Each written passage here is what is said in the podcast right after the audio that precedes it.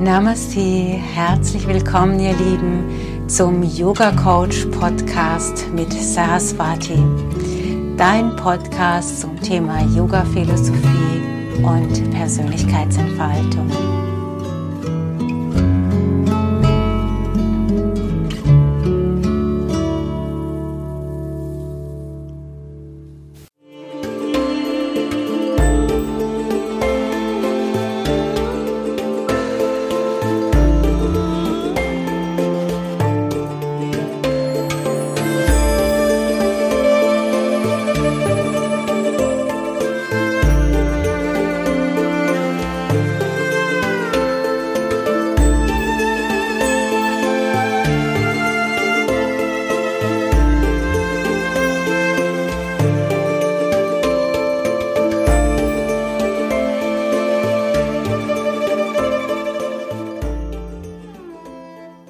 Herzlich willkommen zum neuen äh, Podcast von Saraswati und Rebecca. Hallo, Namaste. Namaste, genau. Ähm, Saraswati, was hast du uns heute mitgebracht? Welches Thema? Ich dachte, wir reden heute mal über Narzissmus. Ähm, Narzissmus im klassischen Sinne, so wie es äh, in der Psychotherapie ähm, definiert wird, oder wie, wie definiert man Narzissmus? Also wie das Ärzte definieren oder vielleicht auch irgendwelche Coaches, da kann man im Moment ja ganz, ganz viel nachlesen oder man hört auch ganz viel, ist ja gerade irgendwie in aller Munde das Thema Narzissmus. Und heute dachte ich, können wir mal darüber sprechen, was Narzissmus aus energetischer Sicht bedeutet. Das heißt, dass wir mal so ganz weggehen von diesen Begrifflichkeiten zum Thema Narzissmus, sondern einfach nur mal energetisch schauen, was passiert denn da eigentlich, wenn jemand ein Narzisst ist. Was passiert, wenn jemand ein Narzisst ist? Wenn jemand ein Narzisst ist, dann hat er ein ganz tiefes Mangelgefühl in sich und aus diesem Mangelgefühl heraus versucht er, das irgendwie zu kompensieren. Es sind Menschen, die nicht erkannt haben, dass sie die Verantwortung für sich selbst, für ihr eigenes Wohlergehen ähm, übernehmen müssen sondern die übertragen das auf andere Menschen und nähren sich dann energetisch von anderen Menschen. Das heißt, sie docken im Energiesystem anderer Menschen an und nähren sich tatsächlich über deren Energie. Wo kommt es her? Das Thema Narzissmus oder? Mhm. Also das kann bestimmt ganz, ganz unterschiedliche Gründe haben. Aber wenn ich jetzt in meinen Coachings zurückgehe und äh, da eine Aufstellung zu mache, dann beobachte ich häufig, dass es dass das Thema Krieg da eine große Rolle spielt, dass sich immer noch heute in der Gesellschaft so zeigt. Wieso? Inwiefern? Ja, weil ganz viele natürlich im Krieg, oder sagen wir mal alle, ich glaube keiner, der da äh, ohne Trauma rausgegangen ist. Also die sind einfach zutiefst traumatisiert gewesen. Und wenn jemand so frisch im Trauma ist, dann neigt er natürlich dazu, dass sich alles, ähm, dass diese Person sich nicht in eine Beziehung reingeben kann, also dass sie keine Beziehung zu den eigenen Kindern aufbauen kann, sondern dass die Person sich so einkapselt äh, und es erstmal verarbeiten muss, dass so eine echte Liebesbeziehung zum Kind gar nicht möglich ist. Und diese Kinder wachsen ja dann auch in einem, in einem totalen Mangel auf. Und was, wie reagieren die dann, wenn die erwachsen sind? Entweder sie übernehmen das System der Eltern, nämlich dass sie in gar keine Bindung gehen, dass sie eigentlich dieses Trauma fortführen, oder Sie, äh, sie denken sich, ja, ich mache das jetzt ganz anders, als es meine Eltern gemacht haben.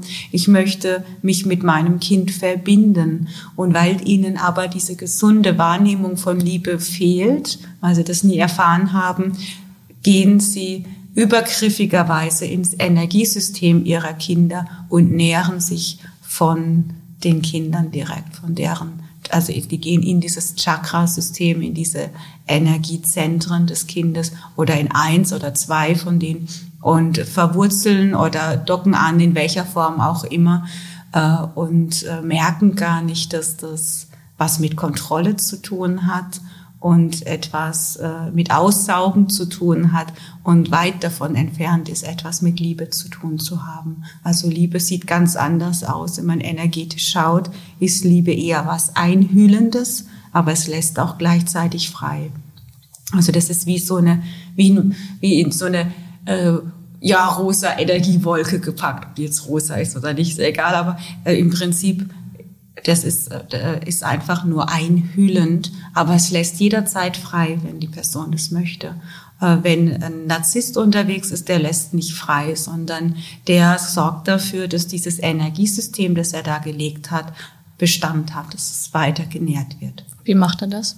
Er hat da natürlich ganz unterschiedliche Strategien. Die einen gehen auf Opfer, also die gehen in dieses Opferdasein rein und versuchen, ähm, ja, dem anderen klarzumachen, der, dass der die Verantwortung dafür trägt, dass es ihm gut geht.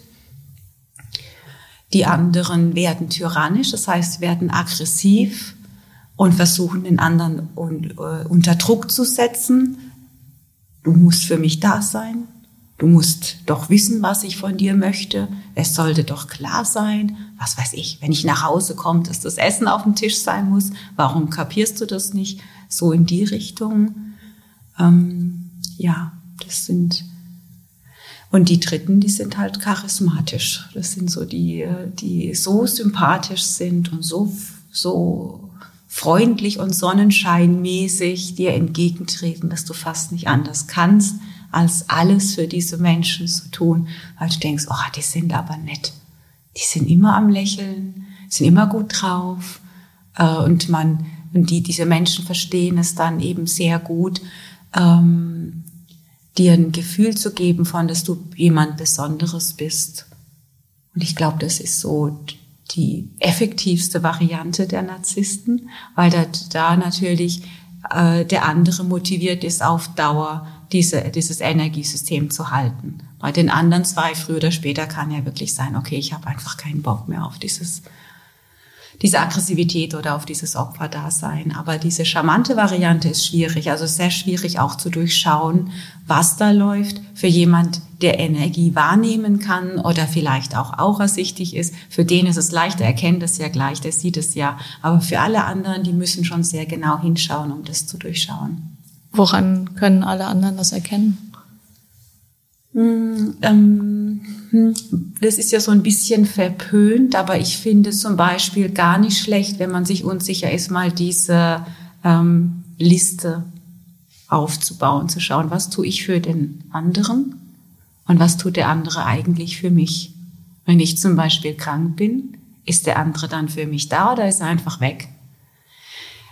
Ja, und ich, also das ist wirklich verpönt, das weiß ich. Ja, da wird jeder sagen, oh, diese, das hat ja nichts mit Liebe zu tun, diese Strichliste zu machen. Natürlich nicht. Mit bedingungslose Liebe hat es nichts zu tun. Aber ich sollte schon gesund und klar einfach draufschauen, fließt es? Ist das ein Geben und ein Nehmen? Oder bin ich einfach immer nur in der Position zu geben, zu geben, zu geben und da kommt einfach nie etwas zurück? Und da muss, finde ich, diese Selbstliebe einfach greifen, dass man sagt, nee, okay, also das kann ich mir auf Dauer gar nicht antun. Zumal, also vor allem dann nicht, wenn der andere keine Einsicht hat. Und der andere hat oft keine Einsicht, weil der Narzisst, für ihn fühlt sich das ja gut an. Der merkt ja nicht, dass das nichts mit Liebe zu tun hat, weil der sagt sich ja, wieso mehr verbunden sein als so wie ich jetzt bin, kann ich doch gar nicht. Ich steck ja schon mitten im Energiesystem des anderen drin. Ja, der fühlt ja diese Verbundenheit zum anderen und dass er den anderen aussaugt, diese Wahrnehmung hat er ja nicht. Und für ihn fühlt sich das ja an wie, das ist doch lebendig, das ist doch kraftvoll. Ja klar, für den ist es kraftvoll, weil der nährt sich ja. Aber er hat aber die Perspektive des anderen nicht. Ein Narzisst käme nie auf die Idee, dass er beispielsweise da sein sollte, wenn der andere krank ist. Für er, den ist es okay, nicht ja, da zu sein. Er ist da, weil energetisch ist er ja immer da. Diese Verbundenheit ist ja da, ob der jetzt 1000 Kilometer entfernt wohnt oder nicht. Äh, Energie überbrückt ja alle Distanzen. Das heißt, für einen Narzisst fühlt sich das immer so an, wie ich bin ja immer für den anderen da, weil ich bin ja immer energetisch verbunden mit dem anderen. Aber sind sich denn alle Narzissten dessen wirklich bewusst, dass, ähm, dass sie energetisch verbunden sind? Nee, aber es fühlt sich so an für sie. Also sie merken nicht, dass das, was sie tatsächlich nicht tun, nämlich aktiv für den anderen da zu sein, äh, und dass das, was sie energetisch machen, dass das zwei verschiedene Paar Stiefel sind. Sie merken das nicht in ihrer Wahrnehmung. Die gehen einfach nach diesem Gefühl, wie ich bin verbunden. Punkt. Mhm. Mehr als das kann ich nicht, Punkt. Aber die machen diese, und vor allem gerade diese charismatischen Narzissten, die sagen ja, ich bin doch freundlich und nett zu allen. Ich trete doch in Verbindung mit den anderen. Ich weiß gar nicht, was die von mir wollen. Und das, deswegen kann er das auch nicht verstehen. Aber das ist halt diese tiefe, dieser tiefe Mangel, den die in sich haben, der immer wieder dazu führt, dass der Narzisst immer wieder fragt, ja, aber der andere tut ja schon so wenig für mich. Der, der hat ja nicht den Blick darauf, was die anderen schon für ihn tun, sondern der schaut ja immer, was die anderen noch alles für ihn tun könnten. Und dann stellt er fest und sagt, ja, aber da ist die andere Person nicht perfekt. Könnte da nicht eine andere Person sein, die noch besser zu mir passt? Also jetzt innerhalb einer Beziehung wäre das ja dann auch so ein Druckmittel für den Partner, weil der strengt sich dann an, ach Gott, der überlegt sich, ob ich jetzt ein geeigneter Partner bin, ob ich gut genug bin. Ja, dann strengt sich derjenige ja wieder an, dem Narzissten noch mehr zu gefallen und noch mehr um ihn herum zu schlawenzeln, damit der halbwegs zufrieden ist. Mhm. Das wäre jetzt meine nächste Frage nämlich gewesen. Ähm, du hast am Anfang gesprochen von Narzissten und deren Verhältnis zu ihren Kindern. Mhm. Genau, welche Beziehungen gehen Narzissten ein? Haben die dann auch ein Opfer, wie du es vorhin beschrieben hast, an ihrer Seite? Ähm, die machen sich dann schon zum Opfer, aber ohne es zu merken. Ähm, Im Grunde genommen sind es oft Menschen, die tatsächlich Opfer geworden sind, nämlich Opfer von emotionaler Vernachlässigung. Also wenn die, wenn, also Menschen, die sich mit Narzissten einlassen, haben oft im Prinzip den gleichen Hintergrund, also diese traumatisierten Eltern oder Großeltern. Aber bei denen war das nicht so, dass die sich energetisch ins Energiesystem einge, äh, angedockt haben, sondern dass die emotional komplett abgetrennt waren. Also da ist niemand in Beziehung getreten mit ihnen. Also funktional oft schon, da hast du dein Essen, da hast du deine Kleidung, aber die kennen das nicht, wie sich das anfühlt, wenn man eingehüllt ist in Liebe.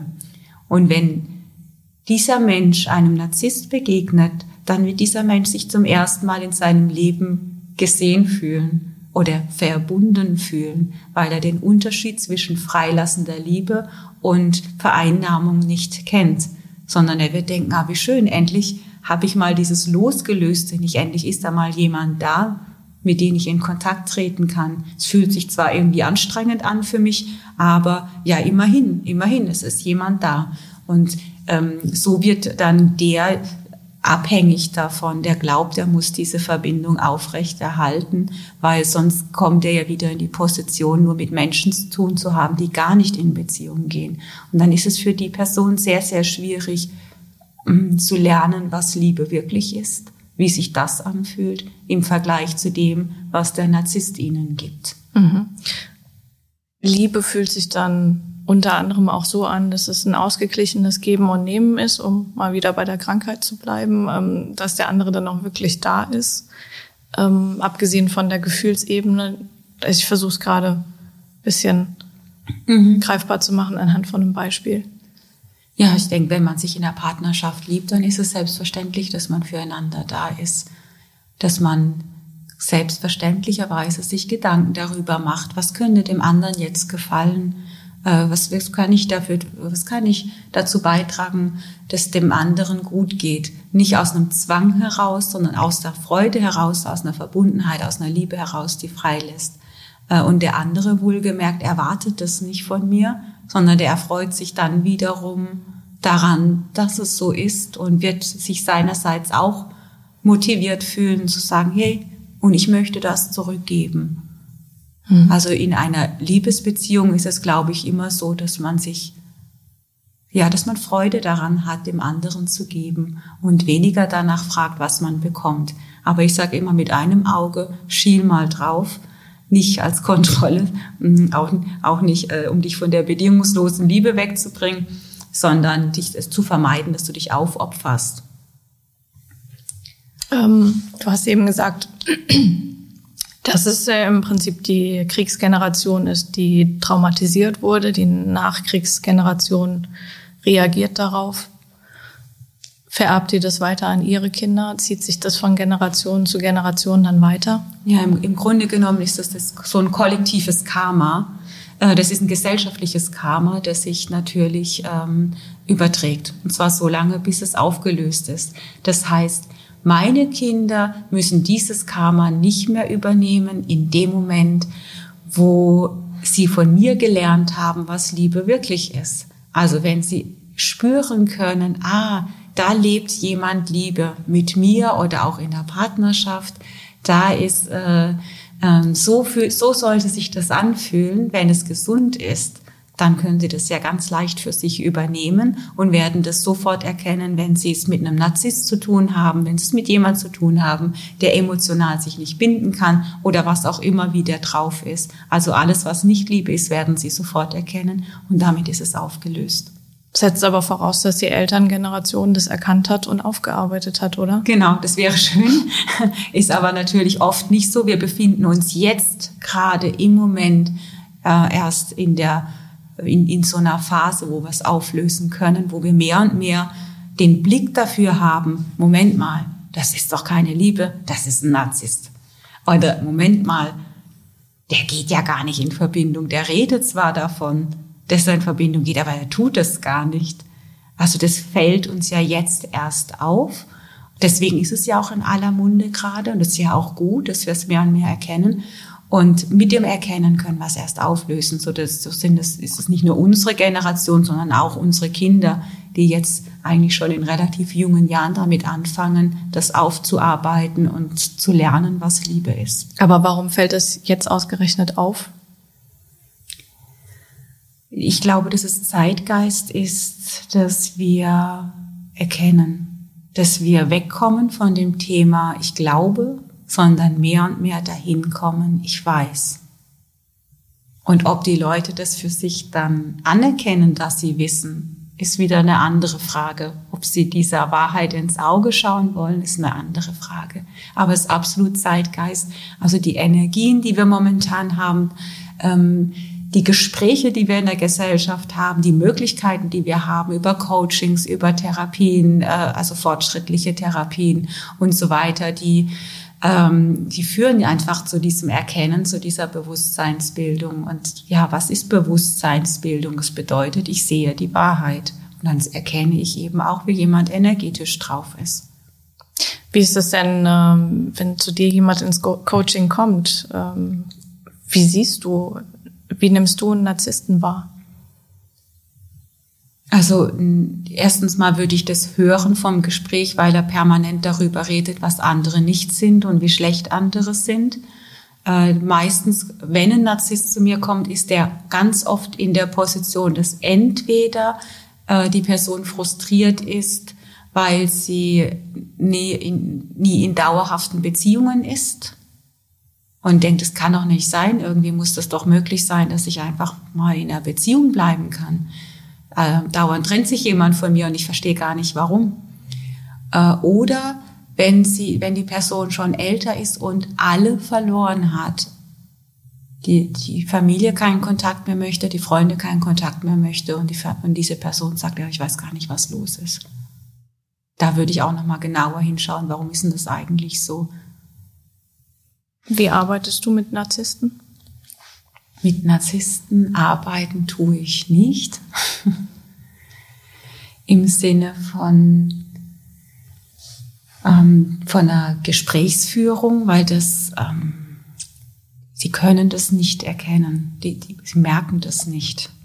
Selbst, ich habe wirklich Menschen, die sich mit Spiritualität und Energie und allem beschäftigen und habe den Eindruck, ja, eigentlich ist es ein Narzisst oder ist es eine Narzisstin und die, die erkennen das nicht. Sie würden das gerne, aber das ist halt, ja, wenn du eine, wenn du eine Blockade hast, dann erkennst du es nicht.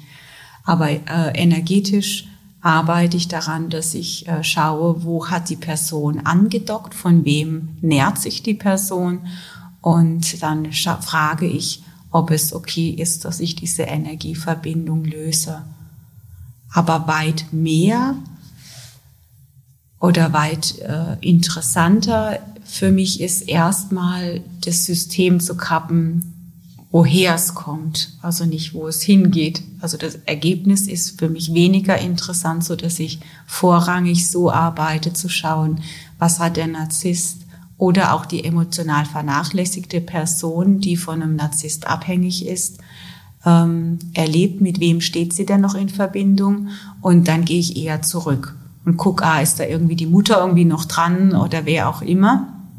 Und dann ähm, stehe ich in diesem Energiefeld und ich nehme das wahr. Also ich sehe das nicht, bin kein Mensch, der sieht, also im Sinne von physischen Augen sehe, aber ich äh, erspüre das, ich kann das mit den Händen spüren und ich kann es wahrnehmen, ich habe innere Bilder dazu und ähm, ich ja, nehme es einfach raus aus dem Energiesystem und dann arbeite ich auch mit Glaubenssätzen, die dann in dem Moment kommen, dass äh, die Person dann mir hilft, unterstützen, zu sagen, du darfst dich nicht mehr von mir nähren oder wir, wir trennen uns jetzt energetisch oder was auch immer oder ich bin nicht dein Mann, Frau oder was auch immer, wo da die Verwechslung liegt, um diese Energieverbindung zu lösen. Also wenn die Menschen da mithelfen, dann geht es noch mal leichter.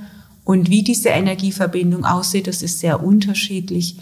Das kann sein, oft wenn es von klein auf ist, dann sieht es aus wie eine Verwurzelung von einem Baum, die in eins oder zwei der Chakren reingeht. Oft sind es nur zwei, höchstens drei, hm, wo diese Wurzeln sich ausbreiten. Ähm, oder wo halt dieser Hauptkern der Verwurzelung ist und das ist halt sehr verwachsen dann im Energiesystem, weil es von klein auf aufgebaut wurde. Äh, witzigerweise, je nach Beruf der Mutter oder des Vaters oder des Narzissten, ähm, habe ich auch schon andere Sachen gesehen, wie, wie Knöpfe, mhm. Knöpfe ums Herz. Ähm, das klingt ein bisschen strange, glaube ich. Aber gut, wie auch Erzähl immer. Ich lese also so, so Knöpfe um, äh, ums Herzchakra, dass das ganze Herz irgendwie zu war mit, mit Knöpfen. Mhm. Ja, die Person ein, ein Hand, also einen Handwerksberuf hatte. Mhm. Ähm, also mit äh, Nähen und Sticken und so weiter. Oder bei einer äh, Mutter, die Krankenschwester ist, äh, die hat äh, auch das Herz schon eingewickelt mit Verbandszeug. Ja, äh, das ist ja was Unbewusstes. Das heißt, so Menschen, die mit ihrem alltäglichen, mit ihren alltäglichen Hilfsmitteln arbeiten, arbeiten unterbewusst energetisch ja auch mit diesen, mit den, oft mit den gleichen Mitteln, so dass es sein kann, dass solche Dinge ähm, sich im Energiesystem befinden. Und ich berühre das einfach, also bei den Knöpfen, also ich berühre das einfach und lege Liebe rein, äh, spreche mit dem Klient und dann nehme ich das einfach so wahr, dass diese Knöpfe einfach runterfallen und sich auflösen oder dass ich diese, diese Bänder, die lock, löse ich dann auf oder ich schneide sie durch energetisch. Du arbeitest energetisch immer wie in der materialisierten Welt, nur halt Kraft der Gedanken und Liebe. Diese Liebe ist wichtig. Ähm, oder ja, zu schauen, was, was ist das denn auch oft Harpunen dringen und Nadeln dringen und ein Haufen Kram, wo ich mir denke, Leute, Leute, Leute, Leute, Leute, was ist denn das? Das ist ja hardcore. Und dann ziehe ich das einfach raus. Also das, ähm, so wie ich es wahrnehme, ziehe ich es einfach raus und ähm, gebe es dahin zurück, wo es hergekommen ist wenn, wenn du jetzt so hörst, was ich energetisch mache, dann denkst du vielleicht, okay, wie, wie sind die drauf, was machten die? Das ist mir egal, wie es klingt.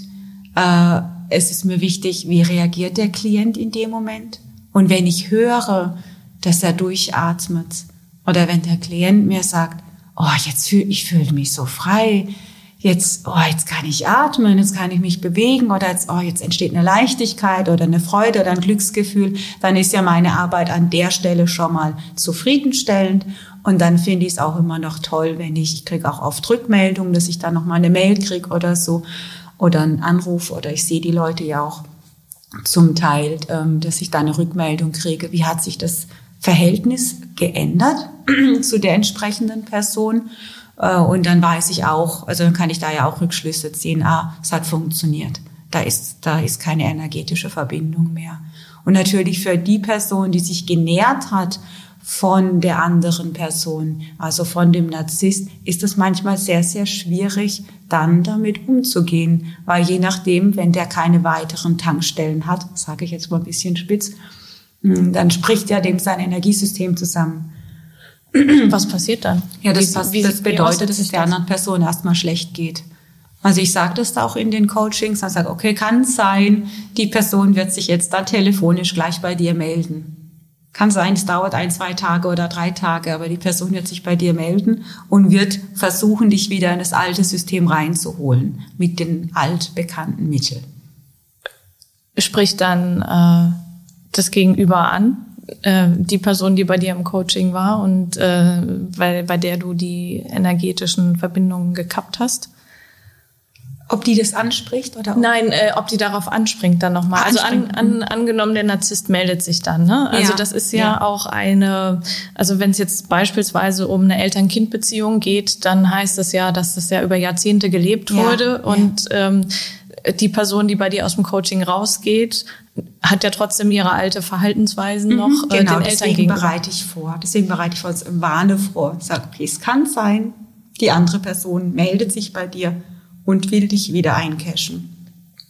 Und dann, wenn du das Bewusstsein hast, dann, dann nimmst du den Telefonhörer ab und dann weißt du sofort, ah ja, okay, jetzt geht das Programm los. Die Person will sich wieder äh, Energie holen von mir. Und dann haben wir ja im Coaching auch drüber gesprochen, wie das genau aussieht bei der anderen Person. Da ist ja dann Klarheit geschaffen worden und dann kann die Person am Telefon genau beobachten, ah, Strategie, Aggression, Strategie, Opfer, Strategie ultra charmant sein oder irgendwie erst das eine und wenn es nicht funktioniert, das nächste. Also die meisten fangen ja charmant an und wenn es nicht funktioniert, kommt eine der anderen beiden Varianten. Und dann kann ja, dann ist ja wichtig, dass man dann sagt, okay, jetzt äh, nehme ich mich raus und dann muss der Klient es dann für sich auch aushalten können zu sagen, nein, ich bin nicht dafür verantwortlich, dass es der anderen Person gut geht. Das ist die Auf Aufgabe der anderen Person und ähm, ich darf auch Nein sagen dazu. Und das wird ja im Coaching dann erarbeitet, dass die Person hinterher auch so steht und dieses klare Gefühl hat, ich darf Nein sagen. Bleibt die dauerhaft stehen, die Person? Ja, die bleibt dauerhaft stehen. Was passiert dann mit dem Narzissten? Wendet der sich dann irgendwann ab? Wahrscheinlich wendet er sich ab. Also er kann, wie gesagt, krank werden oder wendet sich ab. Ähm, oder beides. Wenn er sich abwendet, ähm, dann sucht er sich in der Regel andere, in Anführungsstrichen, Opfer. Dann heißt es halt, ja, das Kind ist äh, so böse, dann wird dieser Narzisst auch überall rumlaufen und davon erzählen, wie schlecht äh, das Kind ist. Was passiert mit der Person, die das Coaching durchlaufen hat und ähm, deren Verbindung getrennt wurde? Ist die dann eher in der Lage, die richtige Form, die richtige Form ist jetzt wieder so eine Wertung, aber ähm, also das, was du eingangs erwähnt hast, also so eine gesunde Liebesbeziehung dann einzugehen. Na, also wäre schön, wenn es dann so spontan passieren würde, aber eigentlich fängt dann die Arbeit des Klienten an mhm. zum Thema Selbstliebe, also das für sich zu kultivieren. Ich lasse mich auch von anderen Menschen nicht mehr andocken. Und dann natürlich ganz, ganz selbstkritisch darauf zu schauen, wie gehe ich denn mit anderen Personen um? Und da versuche ich halt auch vorsichtig darauf vorzubereiten, na ja, also wenn du dieses Thema des Narzissten kennengelernt hast und so groß geworden bist, dann ist es klar, dass das eine Prägung ist. Das ist deine Vorstellung von Liebe, das ist deine Vorstellung von Partnerschaft möglicherweise. Und dann musst du lernen, zu ganz genau zu beobachten und dich zu reflektieren und dahin zu gehen, äh, zu lernen, wie gebe ich denn eigentlich? Wie lasse ich mich denn wirklich auf eine Beziehung ein? Das müssen diese Menschen ja dann erst lernen. Mhm. Wie gebe ich denn wirklich? Indem ich mich mit dem Herzen verbinde und schaue, was mein Herz gerade geben möchte und das dann in Fülle und Hingabe tue. Aber der erste Schritt ist erstmal Selbstliebe. ja, der, äh, diese, dieser Heilungsprozess, vielleicht auch dieser Schmerz zuzulassen, was passiert ist, diese Wut zuzulassen, was passiert ist, das ist ja erstmal, das muss man ja erstmal verarbeiten, anzuerkennen. Moment mal, meine Mutter, mein Vater, das sind ja gar nicht die Helden aus meiner Kindheit, sondern hey, was die mit mir abgezogen haben, ist eine richtig scheiß Nummer.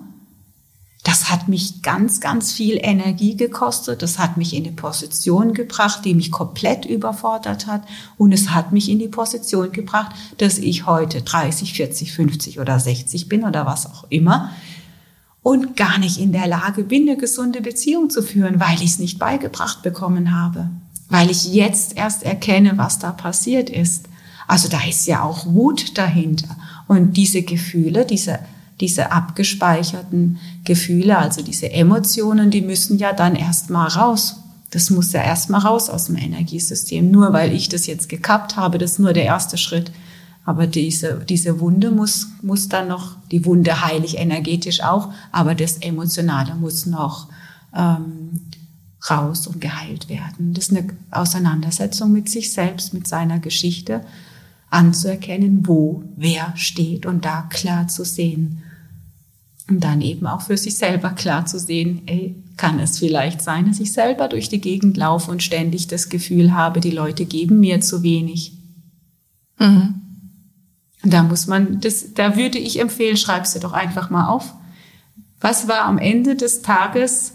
Am Ende des Tages schau einfach mal, wen habe ich heute gefragt, ah, kannst du mir mehr Geld geben, kannst du mir mehr Zeit geben, findest du nicht, dass du äh, mir hättest einen Kuchen backen können, findest du nicht, dass du das hättest tun können und jenes hättest tun können. Wenn diese Fragen häufiger vorkommen, schreib sie mal auf und beobachte das mal eine Zeit lang, äh, dann wirst du schon erkennen, ah, wenn diese Fragen überhand nehmen, wenn die dauernd äh, Thema sind, dann ist ja ganz klar, dass man äh, sieht, da ist ja eine Lücke in dir, da ist ja eine Leere in dir und dann kann der Narzisst anfangen zu lernen, diese Lücke, diese Leere in sich selbst zu füllen mit Dingen, die ihm gut tun. Musik hören, sich streicheln, sich massieren, ein Bad nehmen, Sauna, Wald spazieren, was auch immer.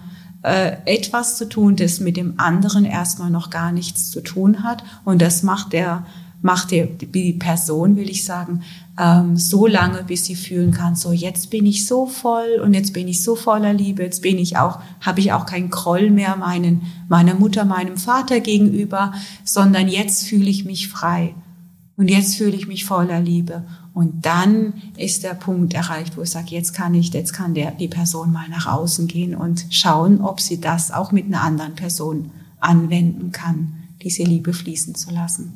Und dann wird wahrscheinlich auch, ähm, dann wird sie auch eher auf Menschen treffen, die genau an dem Punkt sind, oder? Genau, das Resonanzprinzip sollte dann greifen. aber ja, genau, aber dann ist die, die, das ist ja für den ehemaligen Narzisst auch ein, ein tolles Gefühl, wenn die Person merkt, hey, es geht ja gar nicht um einen Kampf. Es geht ja gar nicht darum, immer die Oberhand zu haben und zu kontrollieren und äh, zu, immer danach zu schauen, was macht der andere, gibt er mir denn genügend und so. Das sind ja alles noch gelebte Systeme, egal ob im Beruf oder im Privatleben. Die sind total gelebt und sie sind auch eigentlich so für vieles legitim. Und wenn du sagst, wir befinden uns jetzt aber gerade in einem Zeitalter der, des sich Bewusstwerdens, des Wissens, des sich auch selbst reflektieren, ne? Mhm. Ähm, Persönlichkeitsbildung und so weiter und so fort, heißt es, dass ähm, künftige Genera bei künftigen Generationen der Narzissmus nicht mehr so eine Rolle spielt und die sich weiterentwickeln und wir dann eine ganz andere Gesellschaft, ein ganz anderes Miteinander haben, weil die neue, die jüngere Generation das nicht mehr hat oder vielleicht die jetzige Generation es reflektiert, gibt's ja an ihre Kinder weiter im besten ja, Fall. Das wäre doch schön, so ja. eine Vision zu haben, dass jeder in einer freien Liebe unterwegs ist und in dieser, in dieser Offenheit und in dieser Sanftmut und dann, dann, wenn jemand zu ist oder wenn jemand lieblos ist oder wenn jemand andocken will, dass diese Person auffällt und nicht die Person, die in Liebe ist.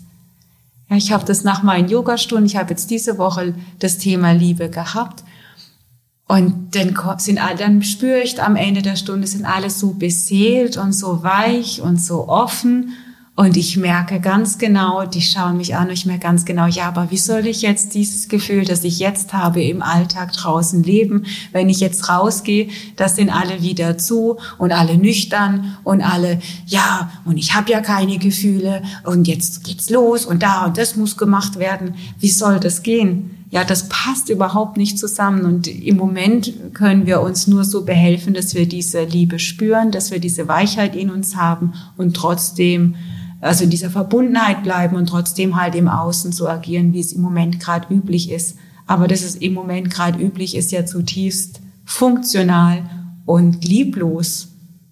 Also wenn ich jetzt in, wenn ich da jetzt durchs durch die Büroflure schweben würde, voller Liebe und voller Verbundenheit und alle, ja, das wäre, das wäre so befremdlich für die Menschen. Also ich glaube, ich würde sogar Aggressivität irgendwie beim anderen auslösen, wenn ich, wenn ich, äh, wenn ich das so nach außen kehren würde, wie, wie ich mich vielleicht fühle. Mhm. Wenn ich so in, in Liebe bin. Das passt im Moment gar nicht in unsere Gesellschaft. Das ist sehr traurig, aber das ist so.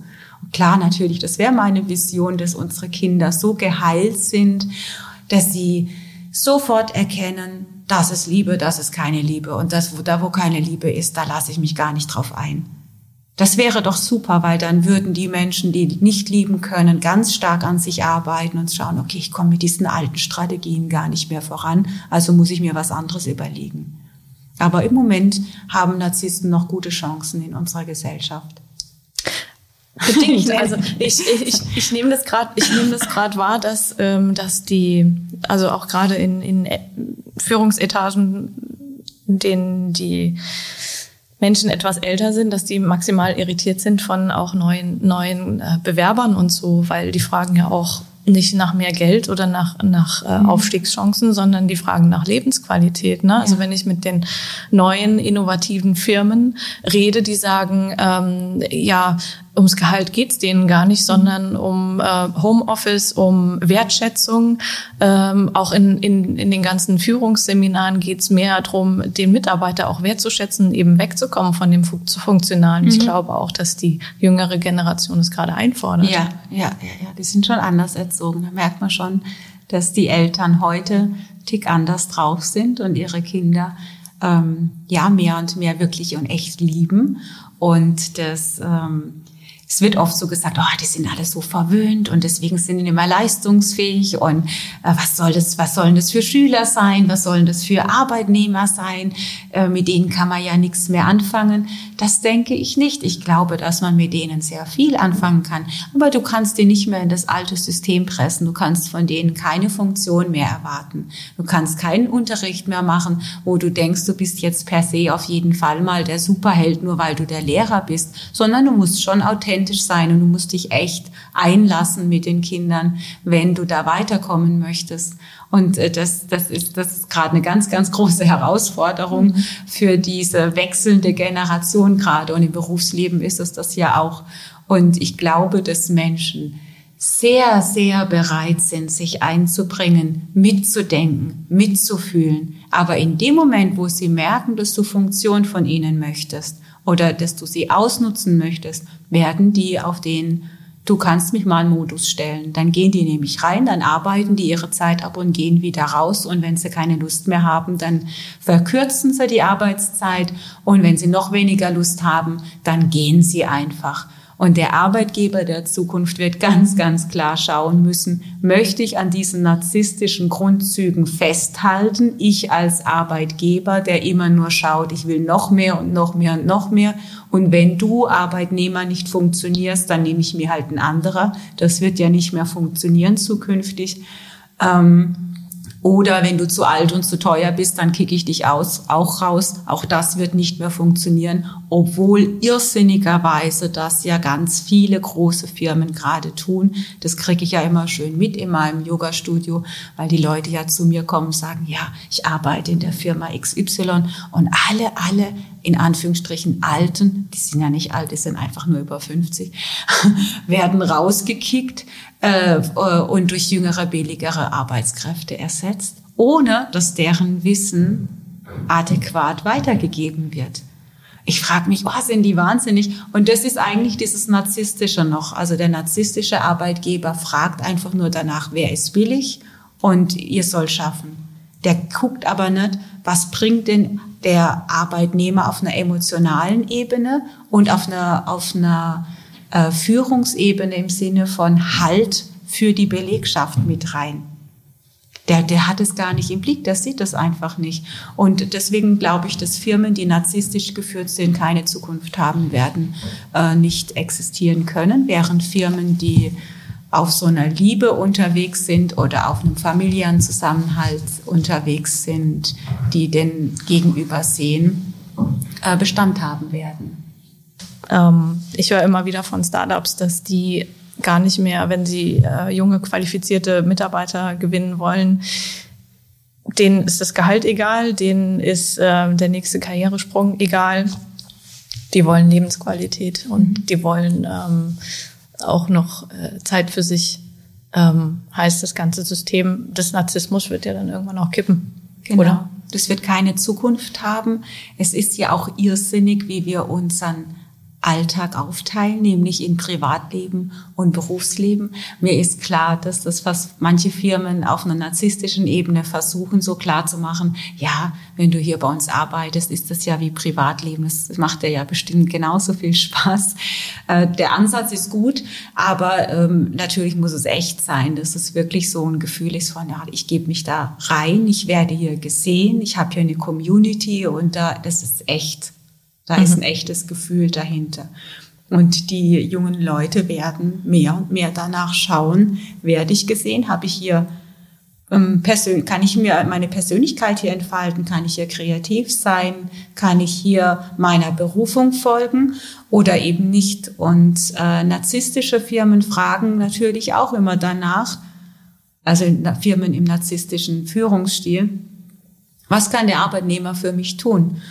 Ähm, das ist doch bestimmt zu wenig, oder? Er ist, er bekommt viel zu viel Geld, weil er ist jetzt so alt, dass er zwangsläufig viel Geld bekommt. Und äh, narzisstisch geführte Firmen, die versuchen ja gerade ihre ähm, in Anführungsstrichen alten Mitarbeiter ähm, loszubekommen, sich von denen zu trennen.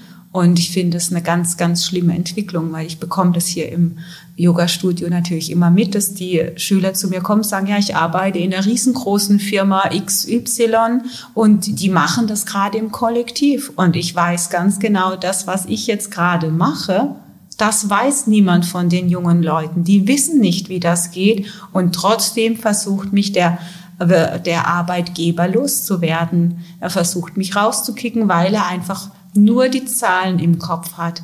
Und das ist typisch Narzisst, dass er nicht erkennen kann, was bringt denn der Arbeitnehmer auf einer emotionalen Ebene, wo sorgt er für Halt, auf einer Wissensebene, aber auch in, in der Belegschaft als, als Teamträger, als äh, Wurzel der Firma, sondern der Narzisst schaut einfach nur, was kriegt, was für Zahlen, was für Noten und was hat er studiert. Und dann denkt der Narzisst, dass es damit etwas wird. Aus meiner Sicht kann es nichts werden, weil wenn du die Wurzel von einer Firma kappst und es nicht nach weiter, nach weitergetragen wird, dass das Wissen, die Erfahrung, was soll daraus werden? Das gibt einen chaotischen Haufen. Aus einer rein energetischen Sicht. Es ist einfach nur Chaos. Und dann wird über den Kopf eine neue Idee reingebracht und nochmal über den Kopf eine neue Idee. Und alles, was über den Kopf an neue Ideen reingebracht wird, losgelöst von dieser echten, von diesem echten Gefühl, also von dieser Herzensebene, kann nur für Chaos sorgen. Weil der Kopf kann so und kann so denken. Das ist ja nicht verlässlich. Aber die tun so, als wäre es verlässlich. Und im Außen, im Außen, also im Innern, energetisch mag es als also chaotisch wirken, aber im Außen äh, wird es wahrscheinlich dann so wahrgenommen, dass die Mitarbeiter dann funktionieren, oder? Funktionieren müssen. Das ist die Haltung, die sie haben, dass sie funktionieren müssen. Aber ganz ehrlich, wenn ich äh, meinen Mitarbeitern den Rücken kehre und die äh, über mich ablästern oder mich nicht ernst nehmen in meinen Entscheidungen, und das höre ich ja auch oft, dass die Leute sagen, ja gut, die Führungsebene, die ticken einfach nicht richtig, die kannst du nicht ernst nehmen. Die hören auch nicht auf das, was wir aus unserer Erfahrung her faktisch wissen und sagen, sondern die haben irgendwas studiert, haben in ihrem Studium irgendwas gehört und meinen jetzt, sie können das auf unsere Firma hier einfach so übertragen. Und weil die Zahlen im ersten Moment stimmen, denken sie, dass sie damit Erfolg haben werden. Aber ganz ehrlich, es hat doch mit Menschenverstand nichts zu tun, ohne dass ich jetzt irgendwie Betriebswirtschaftlerin bin. Aber es hat ja mit Menschenverstand nichts zu, zu tun. Da, da muss man einfach wissen, okay, die Leute, die die Erfahrung haben, sind ja nicht betriebsblind, wie es gern gesagt wird, sondern sie haben die Erfahrung. Und dann kann das ja Hand in Hand gehen mit dem, was vielleicht neu erkannt wurde. Und das wäre jetzt etwas Gesundes. Da geht man in Beziehung, da geht man in Austausch und da arbeitet man miteinander. Und das ist, das ist eine Firma, die Zukunft haben wird. Aber solange es so ist, dass die, dass es äh, Hierarchien gibt, äh, wo die einen sagen, wir wissen es besser als die anderen, einfach nur, weil sie den Status haben, das ist narzisstisch und das wird aus meiner Sicht keine Zukunft haben. Also das kann keine, ja, das ist doch einfach logisch, wenn man sich das so betrachtet, weil die, weil diese Firmen ja den Rückhalt nicht haben. Da wird, da wird der, der, der Mitarbeiter auf eine, wenn der emotional gekündigt hat, wenn er sich nicht verbunden fühlt mit der Firma, weil die Arbeitgeber sich nicht verbinden, dann wird er, kann er jederzeit weg sein oder er ist halt nicht mit dem Herzen dabei. Wenn er nicht mit dem Herzen dabei ist, dann wird er Dinge tun, die, die Geld kosten und sinnlos sind. Oder er wird nicht motiviert genug sein. Äh, und narzisstisch geführte Firmen wollen das oft auch gar nicht. Die sagen, nee, du machst das so, so und so, egal ob du das sinnig findest oder nicht. Mhm. Und Menschen, die etwas tun müssen, das sie nicht sinnig finden, was werden die tun? Die werden ihr Herz abschalten und irgendwas machen. Mhm. Und innerlich sagen, kannst du mich mal. Ja, jetzt sind wir ziemlich auf der Berufsebene gelandet. Mhm. Ja, du kannst es ja auf alle Ebenen übertragen. Ich, ich wollte ich wollt gerade noch mal zurück zu den Yogis, mhm. äh, von denen du vorhin gesprochen hast, die hier aus deinem Kurs rausgehen und sagen, ja, ja und jetzt gehe ich raus und die sind, haben aber alle dicht gemacht. Also bevor wir das, äh, den Podcast jetzt äh, beenden, würde ich die aber gerne noch ein bisschen einfangen und, und ich kann das so nicht stehen lassen. ich möchte nicht. Ähm, Im Sinne von, ähm, wenn ich für mich eine Veränderung festgestellt habe, und da schließt sich auch so ein bisschen wieder der Kreis. Ne? Also egal, ob ich jetzt selber Narzisst war oder bin oder, äh, oder Opfer eines Narzissten, Opfer in Anführungsstrichen, also der, mhm. Gegenpart von einem mhm. Narzissten, ähm, und gehe dann da raus in diese Welt und habe für mich die Liebe erkannt und renne gegen die Wand, ähm, dann renne ich doch aber erstmal nur also ja, ich renne erstmal gegen eine Wand, weil ich eine neue Einstellung habe, die zu meinem alten Leben nicht passt. Genauso wie ich aus dem Yogaraum rausgehe und hatte vor der Yogastunde, also ne, habe dann ein anderes Bewusstsein vielleicht oder ein, ja schon einen anderen Impuls, gehe da raus mit einem anderen Bewusstsein. Ähm, aber wenn man sich das dauerhaft bewahrt, dann ändert sich doch auch äh, ganz naiv gedacht die Umgebung, weil man noch auf andere Leute dann auch anspricht oder andere Leute auf einen ansprechen. Mhm. Und so kann man es doch für sich ein bisschen bewahren und so kann man zumindest das Privatleben für sich doch auch ein bisschen anders gestalten. Und äh, im, extremsten Falle ändert sich vielleicht auch was im Freundeskreis. Mhm. Oder? Also es ist immer meine Hoffnung und immer mein Wunsch, dass, dass was hier auf der Matte gelehrt wird, gelernt wird, ähm, auch Auswirkungen auf den Alltag hat, so dass der Alltag äh, unserer Yogis und Yoginis hier leichter wird, liebevoller wird, bewusster wird, voller wird. Das ist immer mein Wunsch. Dass darum geht es ja im Yoga. Es geht ja nicht um diese eineinhalb Stunden in der Woche, sondern dass es wirklich auch Auswirkungen hat. Und dass der Mut hier auch vorbereitet wird, sich zu zeigen. So ganz authentisch, so wie man einfach ist. Und vor allem auch, dass der Mut aufgebaut wird, dass das energetische Herz so stark ist oder das ganze Energiesystem so stark ist, dass sich jeder Einzelne hier auch traut, Liebe zu lieben. Das ist auch, das kostet auch Mut, wegzugehen von der Funktion und zu zeigen, und ich bin auch verletzlich und ich bin ähm, vielleicht auch ein bisschen kitschig oder irgendwie oder sentimental und dann bin ich aber auch wütend und ich bin traurig und diese ganzen Gefühlspaletten, die gehören einfach zu mir, weil wenn du Liebe leben möchtest, dann kannst du ja nicht selektieren. Du kannst nicht sagen, ich lebe jetzt nur dieses Gefühl oder nur dieses Gefühl, weil es mir gefällt, sondern du hast dann diese ganze Palette. Und diesen Mut wirklich zu haben, das zu leben, darum geht es. Und die Welt kann sich erst verändern, wenn man sich selbst verändert hat. Ja. Genau. Gereift ist vielleicht. Genau. Wir versuchen immer ganz von außen abzugehen, ganz, äh, ja, und sich, das ist, wir haben ja mit uns schon genug zu tun, da in diesen Bewusstseinswandel reinzugehen. Da brauche ich nicht noch im Außen irgendwie mit dem Finger unterwegs sein, sagen, du musst machen und du musst machen. Aber ich sollte beobachten können. Ja, aber genau das ist ja eigentlich auch der Punkt, ähm, zu gucken, also häufig ist der Blick ja eher nach außen gewandt und äh, man registriert, andere Menschen gehen mit einem so und so um oder spätestens, wenn man eine negative Erfahrung gemacht hat, dann merkt man das, ja.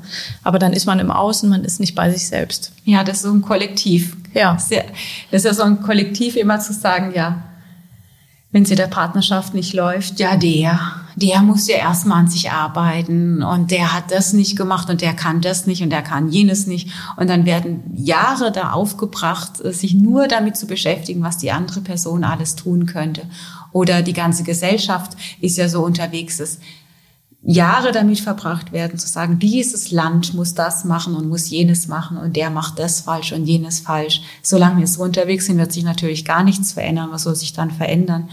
Äh, ja, das ist die größte Kunst, von außen wegzugehen und zu sagen, okay, was ich, was mich im Außen stört, das gucke ich mir im Innen an und dann fange ich im Innen an, das aufzulösen. Mhm. Dann bin ich nur noch bei mir in meinem Prozess und beobachte, was sich im Außen dadurch verändert haben wir jetzt das ganze Thema Narzissmus aus deiner Sicht abgearbeitet? also so im groben energetisch haben wir so ein bisschen drüber gesprochen. Ich glaube, dass äh, das mannigfaltige Konstellationen, die man noch besprechen könnte, wie sich Narzissmus zeigt. Ähm, da kann man, glaube ich, endlos drüber reden. Aber ich glaube, dass es äh, so auf energetischer Sicht klar sein müsste, was gemeint ist. Ist, ja, schon, schon. Du bist die Expertin. ich bin nur der Fragensteller. Nein. Ähm, ist dir irgendwas noch wichtig, was du gerne unseren Zuhörern mit auf den Weg geben würdest? Ja, mir wäre wichtig, äh, jetzt nicht rauszugehen und zu schauen, wo ist der Narzisst, wo ist der Feind, sondern mir wäre wichtig, dass äh, man aus dem Gespräch vielleicht mitnimmt, zu schauen, was fühle ich, und wie fühlt sich das für mich an, wenn ich in Beziehung mit dem anderen bin? Und da danach zu entscheiden, wie es für dich weitergeht. Dann also musst du nämlich gar nicht wissen, ob der andere Narzisst ist oder nicht. Das spielt ja keine Rolle, sondern die einzige entscheidende Rolle spielt, fließt da was aus meinem Herzen und kommt da was zurück? Oder ist es ein Machtverhältnis? Ja, was, was passiert da jetzt eigentlich genau? Und wenn du merkst, dass, dass du dich in einem Machtverhältnis befindest, dann schau einfach immer nur nach deinem Herz und versuch das zu kultivieren, in deiner Liebe zu bleiben, ganz egal, was der andere damit macht. Dann freue dich auf das, was dann passiert, wenn du ganz angekommen bist in deinem Herzen. Schönes Schlusswort. dann sage ich Vielen lieben Dank für heute. Sehr gerne. Und freue mich wie immer auf den nächsten Podcast. Freue ich mich auch. okay.